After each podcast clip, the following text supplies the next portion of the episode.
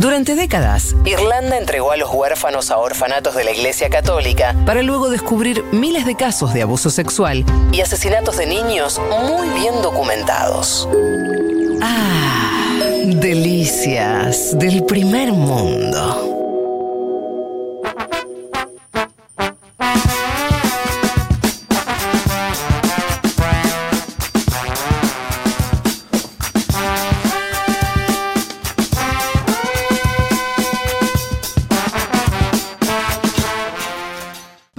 Parece, trabajemos un poco y metámonos en el panorama informativo esta semana, si no les parece mal, que tenemos más que eh, unas cuantas novedades. Más Sí. que unas cuantas novedades. Em, bien. A ver. Bueno, Supongo que muchos oyentes están esperando esto, también lo vamos a hablar en la columna con el señor Elman. Decime, Juan, si este, no, no, no quiero. No quiero pisarte mucho, pero tenemos que hablar un poco eh, de lo que está pasando con la salud de Trump. Eh, no sé si ustedes tienen alguna confirmación de último momento. Como supongo los oyentes saben, se, se supo que eh, dio COVID positivo, él y su mujer, así como algunas personas más de su círculo de confianza y versiones muy contradictorias so- sobre si está bien, está mal, los titulares de los medios, de los principales medios de Estados Unidos hablando de preocupación, señales diferentes de- del equipo médico. Em, Trump habló, emitió un, grabó un mensaje, yo lo vi por lo menos, en mi caso lo vi a través de su cuenta de Twitter ayer, eh, donde hay un Trump medio ¿cómo decirlo?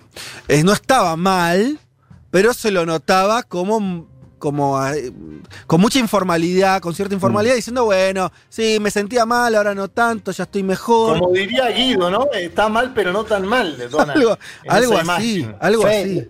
Lo vamos a escuchar ese, Ah, ese audio bien, que, bien. que estaba, sí, que, que salió ayer. Después, eso es casi lo último que tenemos. Hoy Bien. debería haber ahora en un rato una conferencia de prensa del cuerpo médico que se expresó también ayer. No tenemos más, digamos. O sea, sigue siendo confuso el, el estado médico de, de Trump. Bien. Pero el, el video otorga un poco de tranquilidad, podríamos decir. Yo hablé con algunas, Sí. algunas fuentes en Estados Unidos que me decían, el video está hecho básicamente para que no aparezca la imagen en los medios de que está postrado en una cama, que es evidentemente lo que el video busca, mostrarlo sentado y eh, dinámico en algún punto. Me parece que alguna tranquilidad dio ayer en un momento donde se decía que había tenido oxígeno el día viernes. Después Sí, vamos sí. a hablar más, pero me parece Tremendo. que alguna tranquilidad llegó. Bueno, en fin, eh, todo lo que tiene que ver con eso, que después lo vamos a ir charlando, pero no quería dejar de mencionar al- alguna, alguna cosa en relación a eso, porque obviamente es la noticia que está teniendo, no sé, si existe, no existe algo así como el sistema mundial, o sea, eh, pero la verdad que todos los actores mundiales están mirando lo que le pasa a Trump porque altera su salud. Hay pocas cosas, hay pocas personas cuya salud altera eh, el ecosistema mundial. Bueno, esta es una. ¿no? Claramente, eh, sobre todo además porque Trump está encarando el tramo final de una campaña electoral, así que eh, eh, lo que suceda con su salud es de primer orden, y obviamente que están los que ya dicen, está el todo lo favorece también aplicado a la política nor- norteamericana, que ya dicen, no, ah, esto, listo, el tipo se cura y, va a subir 20 puntos en la imagen y gana las elecciones, otros que ayer ya lo daban medio finiquitado, bueno, por ahí la, la verdad no está en ninguno de los dos extremos. Por lo menos tenemos la imagen de Trump que está eh, todavía eh, con... su salud le permite emitir el mensaje que, que decíamos y que después eh, Elman nos va a contar eh, mejor. Lo que a mí me no me sorprendió, porque esto lo veníamos contando y viendo de hace mucho tiempo, que eh, no solo que Trump no tenía mm, demasiado cuidado a la hora de protegerse de la enfermedad, sino que todo su círculo político, eh, muchos de sus actos, esa semana previa eh, a, que se conozca, esta semana que, pasó haciendo rallies políticos, de junta de fondos, y lo veías a Trump eh, saludando gente y como una cosa muy, bueno, que es parte de la bandera de ellos, ¿no? De que este, este famoso casi que no pasa nada. y que termina de esta manera. Así que bueno, algunos están señalando que también hay que ver la salud de muchos de los que estuvieron en los últimos días en la Casa Blanca, en la nominación de la posible nueva jueza de la Corte Suprema etcétera, etcétera. Pero bueno, de todo eso hablaremos en un rato con, eh, con Juan Elman. Vamos a pasar al otro tema para mí de la semana importante en términos informativos, que tiene que ver con la escalada eh, del conflicto entre Armenia y Azerbaiyán. Vamos a hacer lo siguiente. Le propongo a los oyentes, los que están frente a una compu o con un teléfono, o sea, supongo que todos, entren a Google Maps, los que no sean especialistas en esta materia, pongan eh, eh, imágenes del mapa para saber de dónde estamos hablando, porque no son países de los que uno hable todos los días, y entender algo muy importante. Estamos hablando de la región del Cáucaso, es una, es una especie de estrecho que está entre el Mar Negro y el Mar Caspio. Está. Es como un cajoncito que está entre esos dos. Eh, entre esos dos mares. Y al norte tienen a, a Rusia y al sur aparece Irán y también Turquía muy cerca. O sea, es una región donde hay los países que vamos a contar ahora que entraron en conflicto, más Georgia, y demás, que están rodeados, ¿no? Eh, en un paisaje montañoso con esta geografía que les acabo de contar. ¿Qué es lo que está ocurriendo? Bien, en los últimos días, como también habrán visto en distintos medios de comunicación, em, empezó una guerra o un conflicto eh, que escaló, que tiene enfrentamientos, que tiene muertos, entre estos dos países, Armenia y Azerbaiyán. Em, Básicamente es Azerbaiyán intentando recuperar un terreno, un territorio que le pertenece en términos que el mundo reconoce que es parte de Azerbaiyán, pero en los efectos prácticos no tenía dominio. ¿De dónde viene todo esto?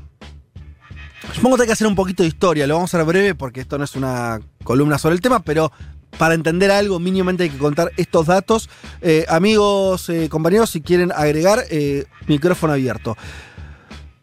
Una forma de entender esto es lo siguiente. Revolución Rusa de 1917, 1920 organizan todo el vasto territorio de lo que era el imperio ruso y dentro de eso tienen que acomodar a Azerbaiyán y Armenia.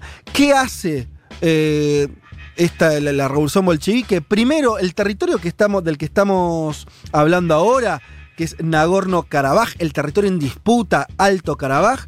Bien, ese territorio tiene mayoría abrumadora de habitantes armenios de origen armenio y, como decía, reclamado como parte del territorio de Azerbaiyán. Esa, es, esa, en esa diferencia eh, se acomoda el conflicto. Decíamos entonces, los bolcheviques cuando empezó la revolución tuvieron que acomodar ese territorio, administrarlo políticamente y primero hicieron lo obvio, que es decir, ok, tiene mayoría armenia, que sea parte de la, la novísima en ese momento República Socialista Soviética de Armenia, ¿sí? Era parte de, la, de, las URSS. Bien. Pero se quejó el Politburo de Azerbaiyán, el Partido Comunista de Azerbaiyán dijo, no, no, este territorio me pertenece, y cambiaron eh, allá por los años 20 y se lo dieron nomás eh, a, este territorio en disputa, el, el Alto Karabaj, a Azerbaiyán. Así quedó la cosa. Hasta que como ustedes pueden adivinar, cuando se empieza la disolución de la Unión Soviética a fines de los años 80, a principios de los 90, recrudeció, volvió este conflicto que estuvo tantos años eh, solapado. ¿Qué es lo que pasó? Lo mismo que había pasado a principios del siglo XX. Los que vivían en ese territorio, mayoría de origen armenio, dijeron queremos ser parte de Armenia. Y Azerbaiyán dijo, no, no, esto es parte de nuestro territorio y nos pertenece. Eso generó enfrentamientos y guerras eh, a principios de los años 90 y quedó la situación un poco como le contamos. De hecho, como está hoy, o sea, con, e, ese territorio en disputa. Incluso ese territorio, con cierta autonomía política, elige sus propios gobernantes. Hay un presidente y demás, aunque no, es, no tiene reconocimiento internacional. ¿sí? hubo elecciones, de hecho, en abril de este año, con la pandemia y todo, hubo elecciones, las ganó Araik Arutiunian. Si ustedes, ya el, pronunciamiento de ese apellido algo les dice sobre que efectivamente los armenios son ¿no? la, mayoría de los que viven allí. Estamos hablando de una población de algo más de 150.000 personas, es un territorio pequeño, una población bastante chica. Lo que pasó en los últimos días es que el gobierno de Azerbaiyán, algunos dicen producto también de estas elecciones, o sea, para que no se consolide también este poder político, decidió avanzar y decir, este territorio es mío y yo lo voy a ocupar militarmente para que me responda, cosa que no está pasando. Y empezaron los enfrentamientos, enfrentamientos que también tuvieron eh, mm, un capítulo aéreo importante. De hecho, hay algunos cronistas en Twitter, pueden seguir algunos muy buenos, que están en el lugar y que narran de qué manera en las últimas horas están habiendo bombardeos, eh, sobre todo de las fuerzas de Azerbaiyán. Se está usando intensamente a los drones, que es parte obviamente de la guerra más, más nueva y más moderna, o sea... Eh, no tripulados, ¿no? Drones no, tripulados a la distancia, remotamente, y que logran eh, bombardear eh, eh, ciudades y, y, objetivos. Em, bien, ¿qué es lo que se supone que puede pasar ahora? Básicamente lo que están, lo que están comentando todos es que lo que hay que ver en los próximos días es cómo, además de, estas, de estos enfrentamientos directos entre armenios y eh, el Estado de Azerbaiyán, ver qué hacen las fuerzas que yo les decía que también rodean a esta región. Estamos hablando sobre todo de Rusia, que tiene un poder muy importante, Turquía, que se está posicionando del lado de Azerbaiyán claramente, y Armenia, que históricamente tuvo el apoyo de Rusia. Veremos cómo, hay que ver cómo esos gigantes negocian, no negocian, se posicionan eh, y demás. Eh, decía también Irán, que es una fuerza regional eh, relevante, y por supuesto siempre hay que ver qué es lo que hace Estados Unidos en medio de todo esto. Fede, ¿te puedo agregar algo ahí? Lo que quieras. Yo hablé ayer con dirigentes de la comunidad armenia en Argentina, me decían que la principal preocupación es la intervención directa de Turquía, vos lo mencionaste, me decían que estaban además preocupados por el desplazamiento de mercenarios, así los catalogaron desde Siria, esto lo vienen poniendo también en agenda Putin y Macron, por lo que pude leer. Y ayer hubo una movilización grande en Argentina, en el medio de la pandemia, con barbijo, con distancia social, a las embajadas de Azerbaiyán y Turquía para exigir el fin de los ataques. Algo interesante, me parece, puertas adentro, es que tanto el Frente de Todos como Juntos por el Cambio se posicionaron de forma conjunta en diputados, bajo mm. la firma de un texto que firman Valdés y Suárez Lastra y expresan su preocupación por las acciones de Azerbaiyán. Eso es interesante en el marco de lo que es la acción de nuestro país en este conflicto. Totalmente. Y además, mira, ya que hablaste del posicionamiento argentino, que es eh, también relevante, ustedes saben que Armenia los armenios sufrieron un genocidio, un genocidio durante mucho tiempo no reconocido, a principios de siglo, eh, ejecutado por Turquía. Ese genocidio implicó un desplazamiento y una diáspora después mundial, también de armenios eh, desde ese momento y también en los años siguientes a distintos lugares del mundo. Argentina y más concretamente Buenos Aires es uno de los lugares con más armenios en el mundo. Esto no sé si es algo muy conocido, por ahí los que habitamos la ciudad de Buenos Aires y conocemos no sé, la gastronomía armenia, eh, ¿no? sobre todo ubicada ahí en el barrio de Palermo. Eh, sabemos que, que, se respira un poco la cultura armenia o mucho en nuestro país.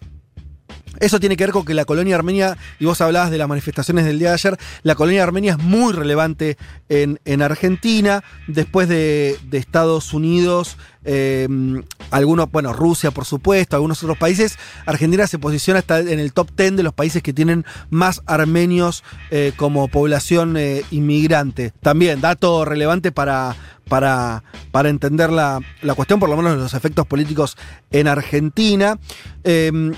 ¿Y qué más les iba a comentar sobre este conflicto? Perdón, y un dato más que agrego a lo histórico que estabas comentando de la guerra de la década del 90, murieron alrededor de 30.000 personas, ¿no? Entre armenios y, la población de Azerbaiyán.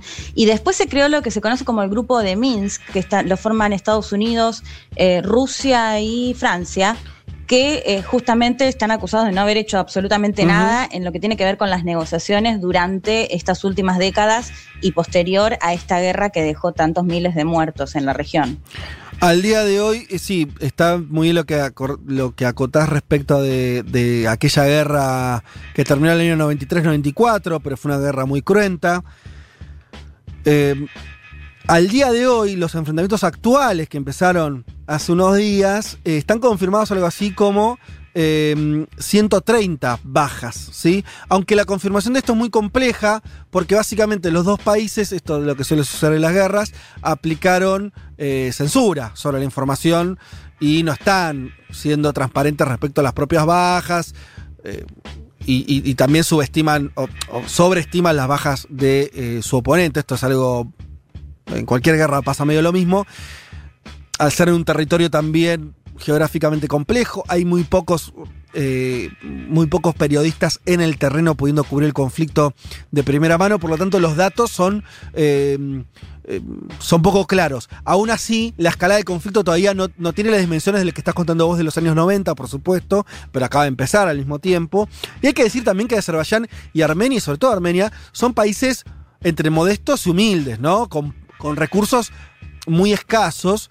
Eh, y eso me parece que también habla, y al mismo tiempo clave, porque están ubicados eh, son centrales en todo lo que tiene que ver con el transporte del gas, sobre todo de Asia a Europa, o sea, tienen una importancia geopolítica trascendental, pero no son en sí mismos potencias o países con muchísimos recursos. Y esto hace, volviendo a lo que decía Juama y Leti, que lo que hagan los grandes actores de la región y los grandes actores mundiales probablemente sea desequilibrante sobre la suerte del conflicto. O sea, para decirlo rápidamente, si Azerbaiyán eh, eh, tiene un apoyo muy decidido de Estados Unidos, de Europa, supongamos, y eso termina de ocurrir bueno, puede ser una, eh, una salida o un, bastante definitorio respecto al conflicto sobre el territorio en disputa, así como si Rusia se decide a jugar muy fuerte o no, o lo mismo para Turquía, si decide Turquía jugar eh, muy fuerte como pareciera estar diciendo la comunidad armenia o no, también van a ser definitorios en el conflicto, tal vez mucho más de lo que puedan hacer estos dos países que, reitero, tienen una dimensión militar y económica muy, limitada. Si no tiene nada más para agregar, eh, avanzamos. Obviamente que esto lo vamos a ir cubriendo a medida que avance, porque se trata obviamente de una guerra, un conflicto eh, relevante. Pasemos a una noticia que tal vez eh, conocieron o no, pero tiene que ver con que Disney despidió a 28.000 trabajadores. ¿eh? El impacto del coronavirus, la empresa de entretenimiento norteamericana se desprende de eh, esa cantidad enorme de trabajadores. Se calcula que hay más de 100.000 personas eh, trabajando para la compañía, para la parte que tiene que ver además con el entretenimiento y con los parques, que obviamente son los que sufrieron, más sufrieron el, cierre con, con las medidas de restricción provocadas por la pandemia. Y bueno, y la compañía informa que eh, el 67% de los trabajadores van a perder su empleo. Que, van a perder su empleo estaban contratados a tiempo parcial, como diciendo, bueno, nos estamos desprendiendo de los que tenían menor carga horaria. Eh, pero la verdad que la cifra es impresionante. Los parques, obviamente, esto eh, se cerraron eh, desde la primavera, eh, estamos hablando del hemisferio norte, y tuvo una caída, según ellos, de ingresos del 91%. Y bueno, así las cosas, es un, un, una frutillita como para mostrar lo que es el impacto económico. Y además una pregunta que queda en el aire, ¿vuelve Disney? ¿Vuelve ese tipo de diversión que era básicamente concentrar miles y miles de personas en pocos metros cuadrados? ¿Volvés a hacer una cola? Volvés, yo nunca fui a Disney, pero bueno, volvés a hacer una cola el que fue eh, para, para subirte a, a uno de los juegos y estar muy cerca de otras personas. Supongo que eso también está debe estar preguntándoselo, ¿no? Como, a ver, hay muchas cosas de la economía que probablemente cambien tal vez para siempre, eso no lo, no lo sabemos, pero a priori no parecería ser la industria con más perspectiva, ¿no? Para, para los tiempos que corren. De hecho, están alojando ahora la NBA, ¿no? Son las finales de la NBA, están jugando los Ángeles Lakers contra Miami Heat en la burbuja de Orlando. Está sirviendo para eso Disney. Digo, ingreso, ingreso de algún lado Fede tiene. Sí, pero, pero es un poco. Es un ingreso, es un ingreso como. Mirá, rápidamente lo cuento, pero es como. Yo cuando era chico, yo soy hincha de Racing. Cuando era chico se decía con cierta vergüenza que Racing estaba muy mal, hubo un tiempo que estaba muy mal económicamente, a fines de los 70, principios de los 80 alquilaba la cancha para que se guarden eh, como despensa, se lo usaban para guardar papas. Eh, ¿Entendés? O sea, quiere decir, es un síntoma de que estás mal cuando vos tenés que. Entonces, eh, entrar al parque para que juegue en partido de básquet, no me imagino que sea lo mismo a que funcione normalmente. No, me llamó la atención a mí la noticia de los despidos porque Abigail Disney, la heredera del, del, emporio Disney, era una de las principales promotoras del alza de impuestos a los millonarios. Me llamó la atención por eso, pero bueno, Mirá se ve que se puede estar a favor de subir Y los sí. impuestos a los multimillonarios y a la vez despedir a 28 mil personas. Lamentable la. Digamos que en Estados Unidos además es muy fácil despedir gente, ¿no? Ese es el otro dato también. eh, si hay algo fácil de hacer en Estados Unidos es eh, contratar y despedir trabajadores. eh, tiene una seguridad este, sindical en ese sentido, de, de protección respecto a eso muy, muy endeble. Y eso hace también que, bueno, que las empresas de buenas a primeras tomen este tipo de decisiones. Eh, bien, sigamos con otra noticia rápidamente. Ya vamos cerrando el bloque. Un buque de guerra de Estados Unidos navegó cerca de las costas venezolanas. Mira qué miedo. El, se trata del navío norteamericano. Ah, bueno, tiene el nombre. Mira vos. ¿dónde- ¿Qué, qué pasó? Bueno, no importa. Eh, después les digo el nombre del barco en concreto. Había informado a las autoridades venezolanas que iba a realizar operaciones de patrullaje contra el narcotráfico. Sin embargo, la Cancillería de Venezuela puso en duda esas afirmaciones y dijo, llama profundamente la atención el empleo de un buque de guerra con capacidad misilística de largo alcance para hacer una operación contra el narcotráfico. Y si yo soy el gobierno venezolano también me preocupo, dado el historial de los últimos meses, ¿no? Y, los últimos años, diría, de la, del vínculo con Estados Unidos. Y a todo esto, en Venezuela, Maduro ratificó las elecciones para el 6 de diciembre. ¿Ustedes se acuerdan? Pues, Más allá de todo lo que está ocurriendo, en Venezuela se supone que a fin de año hay elecciones, se supone que iba a participar una parte de la oposición, la liderada por Capriles, pero hay toda una disputa sobre la fecha. Capriles pide que sean aplazadas, Maduro dice que no. Así que hay que ver si finalmente Capriles va a participar, si las elecciones al final se van a hacer en diciembre o Maduro aceptará la propuesta de Capriles. Uno tiende a pensar que ya las elecciones sin Capriles sería algo muy difícil de vender para el gobierno venezolano, ¿no? Así que me parece que hay un interés ahí de las dos partes y es probable, pero esto es un análisis, ah, vaya uno a saber, que a una, haya una negociación que implique cierto desplazamiento de la fecha electoral, pero bueno, veremos Y donde cómo... está también, perdón, Fede, Sí. te sumo el tema de la, de la observación electoral, donde está también la Unión Europea, entre otros, ¿no? Pidiendo por el aplazamiento para tener tiempo para armar la misión electoral, digamos, ¿no? O sea, uno pensaría que si Maduro sigue firme, le baja un poco la persiana a la Y- opción de que vaya a la Unión Europea. Y Maduro... Esta semana hubo sí. una novedad interesante que fue la conversación, no sé si pudieron ver, entre Nicolás Maduro y Michelle Bachelet. Digo esto como para agregar un condimento de que hay, hay cierto diálogo ¿no? entre dos actores. A ver, Bachelet le sacó dos informes durísimos a Nicolás Maduro que Durísimos. habla- hablaban de crímenes de lesa humanidad, casi, casi en, ese, en ese ángulo. Y se juntaron esta semana. Digo, ah, por ahí hay algo eh, interesante para analizar.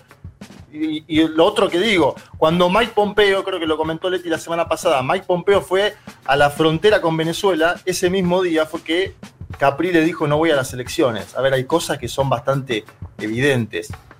Claro, claro. Bueno, sí, me parece que, están. Lo, yo diría lo bueno, le pongo mil comillas a la situación venezolana actual, es que no están congeladas las posiciones, ¿no? Pareciera que tanto el gobierno de Maduro, la, una parte de la oposición, o si querés las oposiciones, el, el escenario internacional, sobre todo la Unión Europea, que es un poco la que, como bien dice Elman, la que por ahí tiene la, la palanca para subir y bajar cierta legitimidad, de darle algún barniz de legitimidad a las elecciones, están todos ahí si, si lo tuviera que pensar en una imagen, una especie de mesa dando vueltas, pero no están. eh, eh, están hablando, de alguna manera, ¿no? Entonces, me parece que eso siempre. eh, suma Bachelet, como bien decías vos. Entonces, me parece que eso siempre es mejor que eh, la una situación de crisis, pero además que no se mueve. ¿No? Si al menos se mueve el escenario, bueno, eh, es un poco mejor que el anterior. Voy con la última. Sí. Un datito mini, que Josep Borrell, el especie de canciller de la Unión Europea, va a hablar, de hecho, en el Parlamento Europeo esta semana sobre las conclusiones que sacó de la comitiva o de la misión que mandó a Venezuela. Bien, Así que perfecto. vamos a tener más novedades seguramente. Buenísimo. Eh, vamos con la última. Se conmemora los 30 años de la reunificación alemana. 30 años. Porque desde el año 90 pasaron 30 años. Me lo digo a mí mismo y no lo puedo creer. El 3 de octubre se recuerda la reunificación de la República Federal de Alemania y la República Democrática Alemana eh, después de la caída del muro. Eh, desde el 91 la fecha se celebra como el Día de la Unidad Alemana. Y bueno, se- ya se realizaron una serie de actos, obviamente limitados por la pandemia, el coronavirus no, no- no- no fue eh, un, océano de gente como podría haber sido en otra situación, pero obviamente que participó eh, Angela Merkel, distintas figuras políticas eh, de Alemania. Pero bueno, muy limitadas, ¿no? Unas 130 personas participaron de- del acto, todos con mascarilla y demás. Y Merkel, bueno, ahí pidió a los alemanes que en tiempos difíciles demuestren el mismo valor ante la epidemia que el que tuvieron cuando cayó el régimen eh, socialista de Alemania del Este. Eh, un poco tratando de insuflar eh, un poco de optimismo y de mística a esta etapa tan complicada.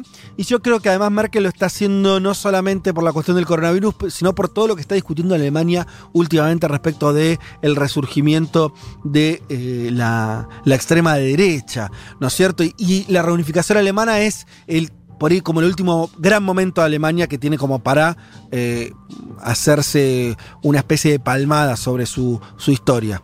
Te sumo un dato para agregar eso que decís vos, una extrema derecha que está en ascenso y que crece, el bastión de la extrema derecha es justamente el este de Alemania. Entonces digo, me parece que este, esto, este aniversario se encuadró mucho y se discutió mucho en la desigualdad que tiene el este todavía, ¿no? todavía muy fuerte y muy persistente. Uno puede comparar en cifras de desempleo, infraestructura, etcétera, con respecto a la parte occidental, al oeste. ¿no? Totalmente. Me parece que ese es un, un desafío que de acá en adelante va, va a seguir siendo muy fuerte y que tiene que ver con el futuro de la extrema derecha. Y algo más, que es, eh, o algo más no, sobre esto que estamos contando, se habla mucho de reu- reunificación de Alemania y eso es como el título oficial que tiene, pero la verdad que se trató de una anexión. Y el problema de las anexiones es este, que se pueden hacer bien o mal también, ¿no? O sea, esto que está contando Elman de que todavía el este, toda la región que fue anexada, porque, digamos la verdad, o sea, tanto por la decisión de los ciudadanos del el este de tirar el muro y pasar del otro lado, no es que pasaron de los dos lados, se fueron de un lado para el otro, eh, y el que quedó en pie fue el Estado occidental, de Alemania occidental, el, Estado capitalista, el otro implosionó, por eso se trató de una anexión, y el problema es que esa anexión mantuvo asimetrías muy fuertes. Y esa anexión está teniendo, 30 años después, un resultado en términos políticos que a los alemanes, ya sin distinción de este oeste, empieza a preocupar por lo que estamos hablando de la- el extremismo que en Alemania tiene toda su historia que no hace falta ni nombrar. Entonces, bueno, eh, me parece que, que es importante lo que vayamos a ver de Alemania de acá en más. Y si hay que sumar algo, está la jubilación de la propia Merkel, que cada día estamos más cerca. Mami, está el día que no esté esa señora al frente de ese gran país. ¿Quién Siempre lo anuncia, pero nunca se va, Fede, es como Mirta. ¿Quién O como agarra vos- eso? O como vos acá en un mundo de sensaciones que anunciás que te vas, pero te vas a quedar. ¿Y quién te dice? ¿Y si me voy cuando se va Merkel? No, no te vayas, Fede. Eh. Ni vos ni Merkel afuera, los dos adentro. A Merkel, yo no sé, pero seguro que a Merkel Pero, yo la Es la necesito un poco más. ¿Ya Sí. habías amenazado con No, irte, Fede? no. Yo es la primera vez que te escucho. ¿Ya, ya lo dije, Juanma? Eh, va- Ah, varias veces de forma privada, en algún asado, dice el año que viene no, el año que viene no, pero siempre vuelve. Mira, lo que no sé, lo que se va es este panorama informativo, ya estamos pasados, ya volvemos. Un mundo, un mundo de sensaciones.